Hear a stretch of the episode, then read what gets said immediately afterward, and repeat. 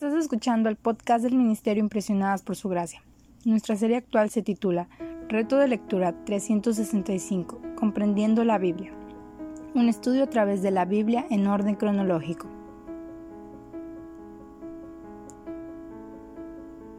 El reto de hoy es leer Job capítulos 32 al 34, por lo que te animo a que puedas abrir tu Biblia y nos acompañes en este episodio a estudiar la Biblia.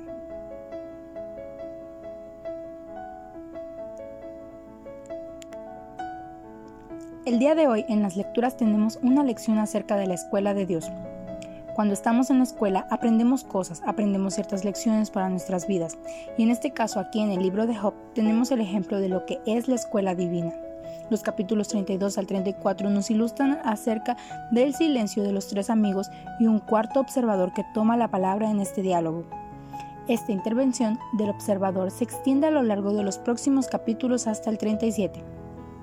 Por el momento, el día de hoy vamos a concentrarnos en los que leemos en los capítulos 32 al 34 con la intervención de Eliud, un joven cuya presencia había sido solo de espectador escuchando la supuesta sabiduría y experiencia de los tres amigos de Job. Al igual que los demás que intervienen en este diálogo del libro de Job, este personaje no da vueltas al asunto, sino que se expresa de una manera tajante. Sin embargo, Eliú añade a esta poesía acerca de la vida de Job una nueva perspectiva al tema para darle así algo que pensar a Job.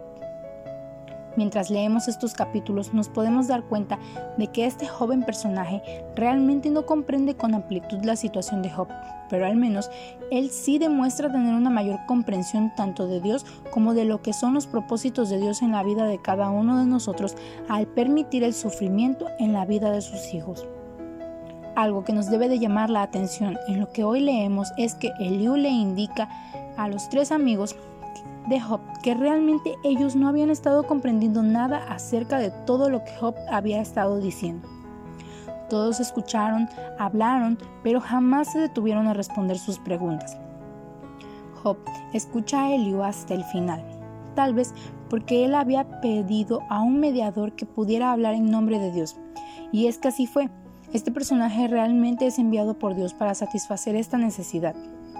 Así que para continuar reflexionando acerca de lo que nos enseña este libro poético, yo te quiero animar a que en tu diario devocional puedas hacer una lista de lo que Eliú hace que no se debe imitar y después hagas otra lista de lo que debemos imitar al tratar de animar a un hijo de Dios que está sufriendo.